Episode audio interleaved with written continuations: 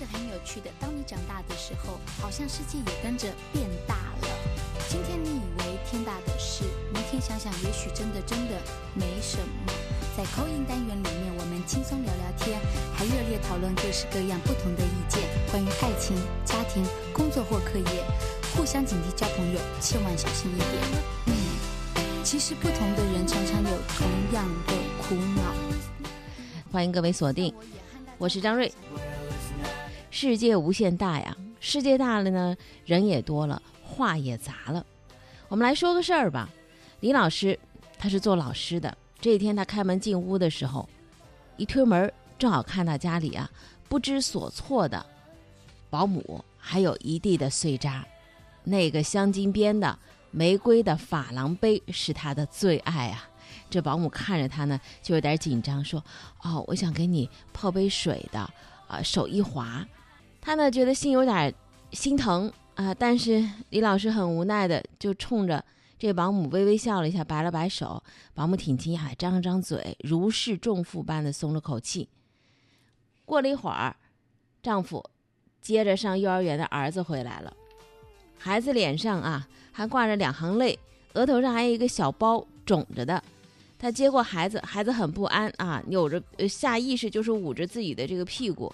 然后他对儿子摇摇头，啊，抽出纸巾，轻轻地擦了擦那小孩脏兮兮的小脸，又在那红红的地方呢，轻轻地啊，用手抚摸了一下。这孩子安静下来了，然后呢，凑到他耳边小声地说：“妈妈，我下次不和同学打架了。”吃完晚饭，放下碗筷，丈夫拿起皮包，一副急着要出去的样子，说了一句：“说，哎，我今天约了几个哥们儿一起看球呢。”然后他看着丈夫那个。呃，敢死队员般的神情，知道就跟以前一样，在等着他激烈的反对。她只是挥了挥手啊，然后冲着她丈夫挥了挥手啊，那意思是你走吧，走吧，走吧。丈夫得看她一会儿，心里有点纳闷儿，走到门口又返回来，然后呢，呃，还搂住了她的肩膀说：“哎呦，老婆，你你你真好啊，我太爱你了。”然后他出门了。这时候，这位李老师啊，把自己的包给打开了。拿出了包里的那个病历卡，低头苦笑了一下。他知道啊，自己平常的性格比较着急，随时能点火，也总是会让人紧张。今天呢，他在大声的批评了几个调皮的学生之后，再加上前阵子时间的感冒，这嗓子真的失声了。医生跟他说：“你至少三天。”不能说话。这开场的一个小故事啊，没啥意思。如果您觉得要是有点意思的话，您就自个儿去琢磨那其中的意思吧。好，进入我们今天的快速浏览。快速浏览来关注最新的一些新闻动态的消息。国办印发方案，加快研究建立疫苗、药品等领域的违法严惩制度、惩罚性赔偿和巨额罚款制度。国家统计局十二号公布了，按现行的农村贫困标准，二零一三至二零一八年每年减贫人数均保持在一千万以上，六年累计减贫的幅度达百分之八十三点二。韩国政府十二号发布了新版政令，将日本移出韩国的贸易白色清单，于九月开始实施。水利部发布，截止到十二号，黄河已经连续二十年不断流，二十年来黄河累计供水超过六千亿立方米。山西运城小学的教师段小康加班用餐的时候猝死，其家属先后四次向当地申请认定工伤都被否。县人社局十二号回应，已经重新认定段小康加班用餐时猝死为工伤。在北京工体附近，四名外籍男士试图带走一个醉酒的中国女孩，代驾司机胡艳平发现之后勇敢拦下，并守着姑娘一起等警察的到来。接下来我们来关注财经方面的部分消息。十二号的消息，知乎已经完成了大概四点五亿美元的 F 轮的融资。本轮融资由快手和百度联合战略投资，这是知乎迄今为止金额最大的一轮融资。一位接近百度的人士透露，此轮融资之后，知乎全站问答可能会以智能小程序的形式来接入百度的 App，实现业务联动。这次投资算是一场结盟吗？阅文集团发布了二零一九年的中期业绩公告，截止到六月三十号，上半年营收二十九点七一亿元人民币，同比增长百分之三十点一。头条号十二号宣布，平台更新了付费专栏收益分成的规规则。重新更新之后呢，将全面取消百分之十的平台营销成本，而且不再区分粉丝和非粉丝购买订单。除了平台和作者另有约定之外，作者将享有百分之六十的分成收益。新规则将于八月十九号的呃呃二零一九年的八月十二号的零点生效。如果简单来理解一下这条资讯的话，可能可以用这个蛋糕重新分配来理解。还有一个 app 叫懒人听书啊，这是国内头部的互联网音频平台懒人听书宣布完成了新一轮的亿元级的人民币融资。本轮之后，公司的估值达到二十亿规模。懒人听书成立于二零一二年，目前累计用户超过三点五个亿，月活跃用户将近三千万。为什么叫懒人听书啊？细想一下，还真的挺有道理的。有的时候你听着听着听着就懒了。十二号消息，美国三个月和十年期的国债收益率的利。差倒挂时间已经持续了将近两个月，一度达到了三十六个基点。那么与此同时呢，英国、加拿大、德国这些西方主要经济体的收益率的曲线都呈现出了倒挂的趋势，显示出市场对于全球经济步入衰退的一致性的预期。简单来讲，倒挂指的是什么呢？就是长期债券的收益率反而要低于短期。这并不是一个正常的情况，通常都是被当作经济衰退的一个象征。而从去年十二月，美国的国债收益率的曲线十一年来首次出现倒挂情况以来，它的表现都不太好。再加上其他市场的表现，更进一步证实了退步的预期。所以你看到了近期啊，在各个这个市场当中呢，黄金价格的增长就特别的多，而且这种增长的情况是可以预见的，因为黄金一直是作为避险的工具。只是从全球经济角度出发，如果几大主要经济体没有办法共同应对的话，可能下坡路是很难避免的。全国社会保障基金理事会副理事长王文林主持召开部分签约券商负责人的座谈会，在这个会上提出什么呢？就是作为资本市场当中的长期资金，社保基金和养老基金要积极服务国家发展战略，加大对科技创新类企业的投资力度，推动完善所投资企业的内部治理结构。这个信息出来之后，可能就作为这个嗯社保基金啊，嗯，它是股市里头非常重要的一个长线的投资者，作为资本中介的券商一起开会，而且会议的主题离不开稳定股市。所以从年后以来，股市的这个牛气冲天，到后来受到外围的因素影响，大盘承压，维持了好几个月的震荡的态势。面对这样的一个略显颓势又敏感的股市，券商和社保基金的角色就特别的重要了。近期证监会打出一记组合拳，助力了昨天市场迎来大反弹的行情。万达掌门人王健林频频跟地方政府在今年上半年啊签下巨额的投资大单，所涉及到的项目呢有万达广场、星级酒店、医院、学校以及大型的文化旅游项目，这些投资合计为两千五百五十亿元。初步估算，用于文旅项目的投资会超过两千亿元。而且万达还在积极的参与拿地。公开信息显示，今年以来，万达相继在上海、武汉、广州等多地参与土地拍购置，呃，合计的耗资大约超过一百十亿元。过去两年，我们看到是什么呢？万达就卖啊。卖酒店、卖文旅这些重资产的项目，资产大甩卖。然而，在今年上半年，国内房地产政策并没有放松的前提之下，万达高调复出，重现了买买买的模式。而且不久前还把万达体育送上了纳斯达克。而值得注意的是，万达体育这个股价不是很好看，腰斩。万达海外融资的如意算盘也不太好打响。那么，万达选择冒着高负债的风险复出的原因是是什么？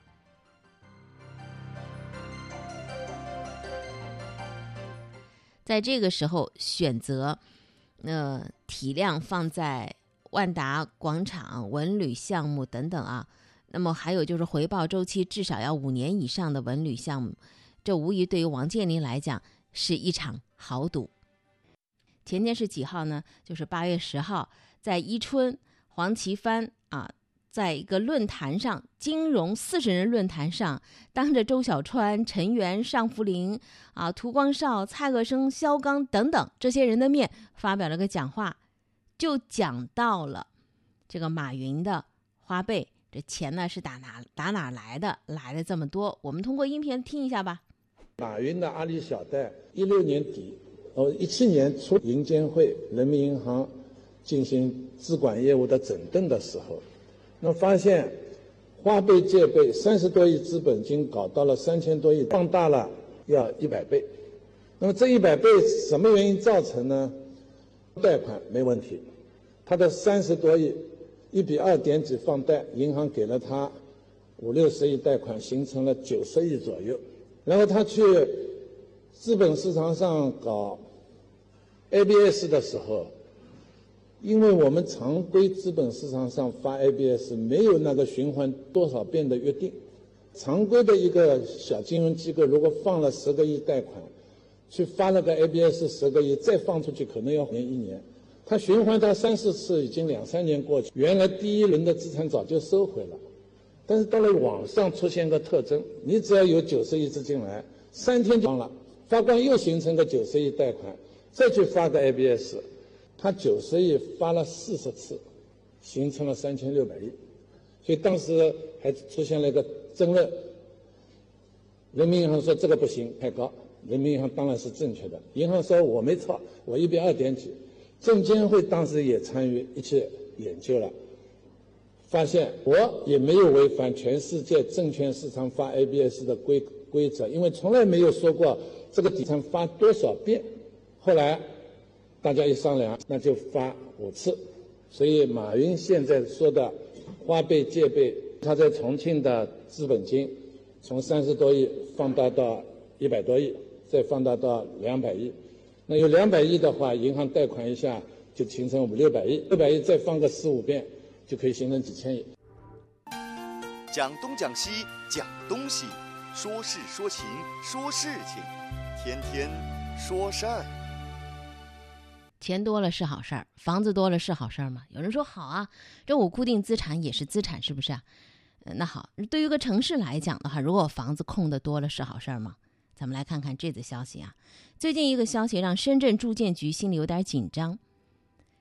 这个消息是深圳的甲级写字楼的空置率超过百分之二十，这个区域出手加速产业和人才集聚。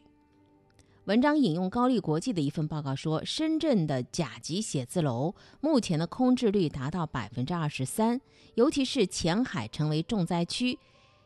截止到二零一九年的上半年，深圳各个区域的甲级写字楼的空置率分别是：福田百分之十六点一，南山百分之二十一点七，前海则高达百分之六十五点七。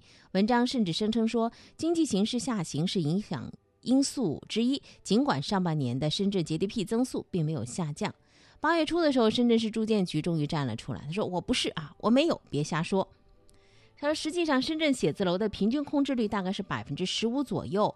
其中呢，前海片区的写字楼的项目正在逐步竣工，陆续招商。部分项目存在的是暂时性空置，是正常的情况。但是，深圳官方没有公布百分之十五的空置率是如何计算得来的。写字楼的空置率，谁最高呢？”我们为什么特别关注写字楼的空置率呢？因为这可以用来观察一个城市的经济发展的状况。简单来讲，写字楼空置率是供需之间错配的结果。如果空置率太高，说明市场供过于求，侧面反映城市经济存在部分泡沫；相反，如果空置率比较低，说明呢供需矛盾比较小，需求充沛，侧面反映的是这个经济发展动力十足。那么，就算深圳的写字楼的空置率按照百分之二十三去算的话，在全国范围之内，它不是最高的。在第一太平戴维斯统计的十一个城市当中，截止到今年的第二季度，写字楼空置率最高的城市是天津、西安和重庆，都超过了百分之三十，而且已经严重超标。成都、南京的空置率水平也在百分之二十上下。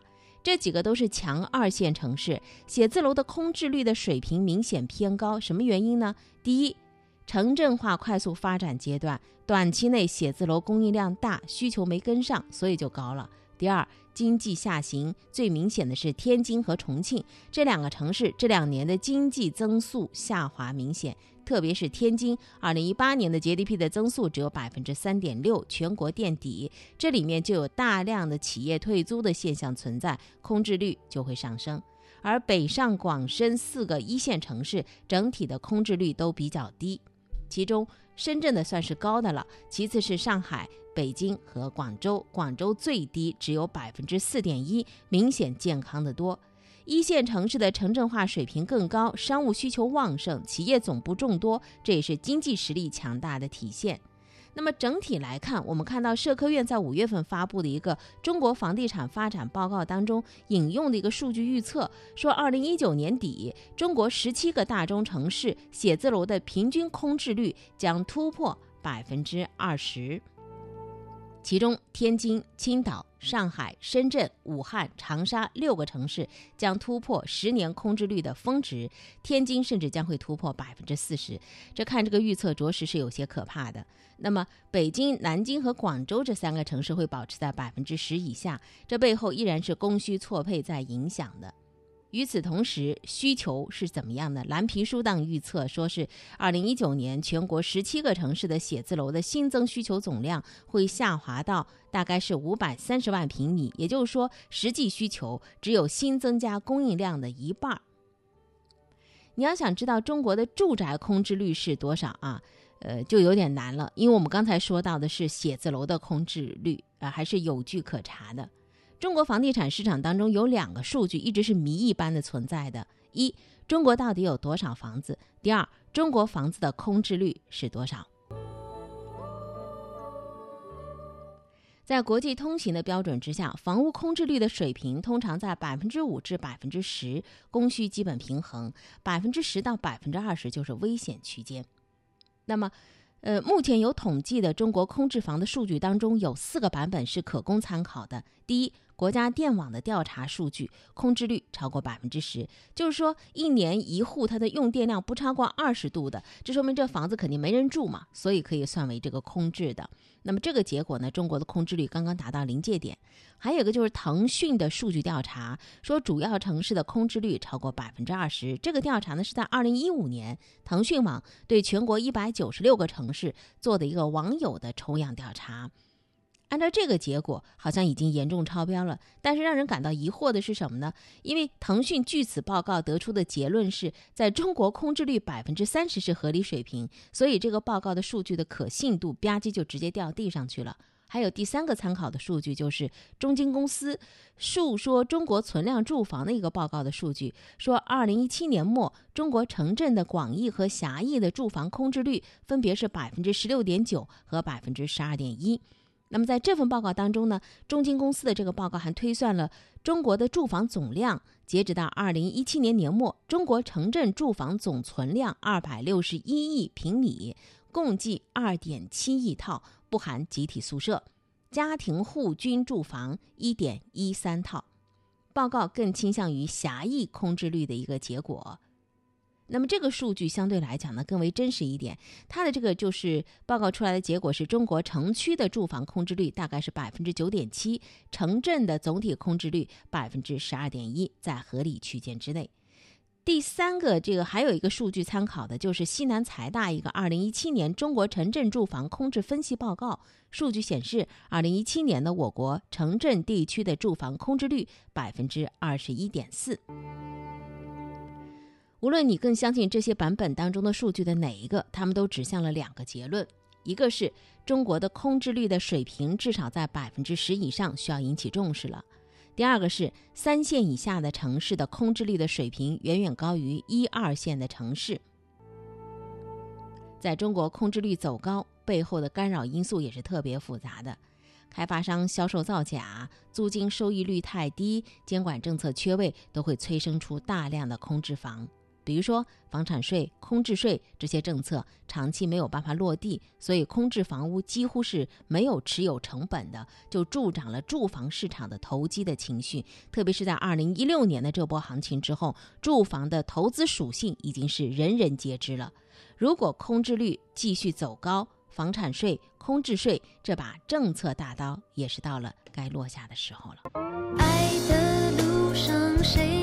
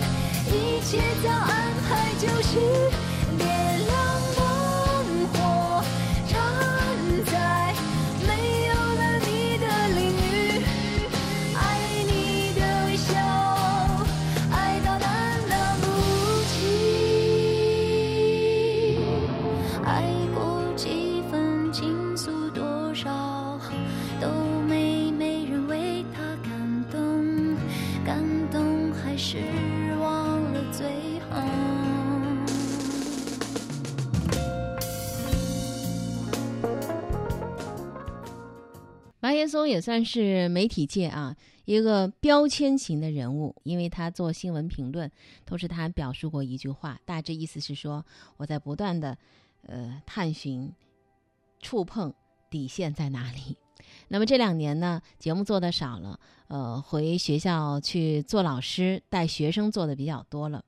他的学生问他说：“现在有很多的短视频很火啊，比如说抖音啊、快手啊之类的，而且成为流行，那也是大众传播很重要的当下的一块内容。你怎么看呢？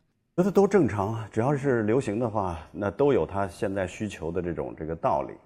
但是有很多东西是转眼今天可能它是最红火的，明天也许就不知道消失在哪儿。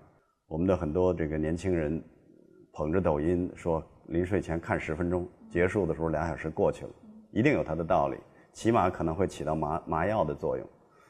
那麻药也有价值啊，但是你更要值得关注的是，哦，五年后在哪里？然后今天看抖音的，五年后在看什么？如果五年后他还在看抖音，一方面可能是抖音进步了，另一方面可能是他作为人可能真没有太大的进步，但也都正常。你不能指望每一个人都快速的向前。它只推送给你你已经知道的和感兴趣的，所以你就很难跳脱这个圈子去进步。你如果要不想很优秀的话，有的时候麻一麻也没什么坏处。你可以不看书，多累啊！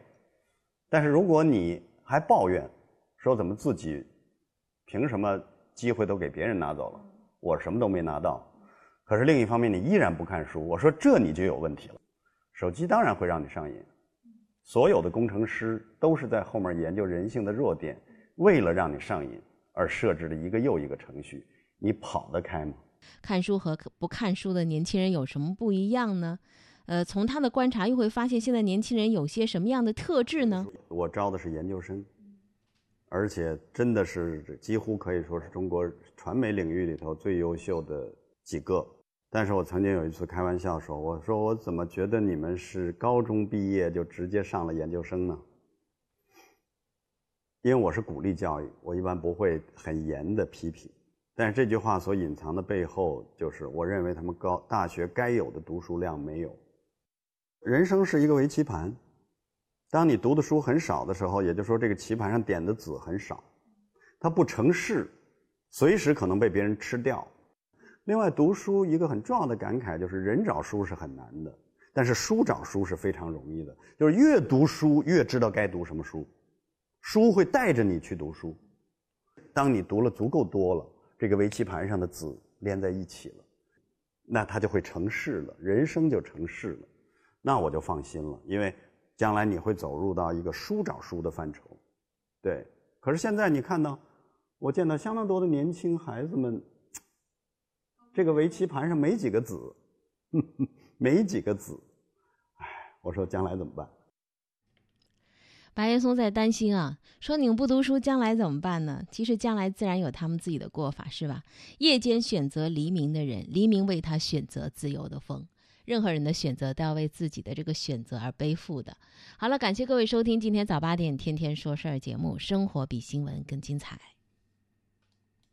生活是志趣相投者的狂欢，听说事儿是对这种生活的赞同。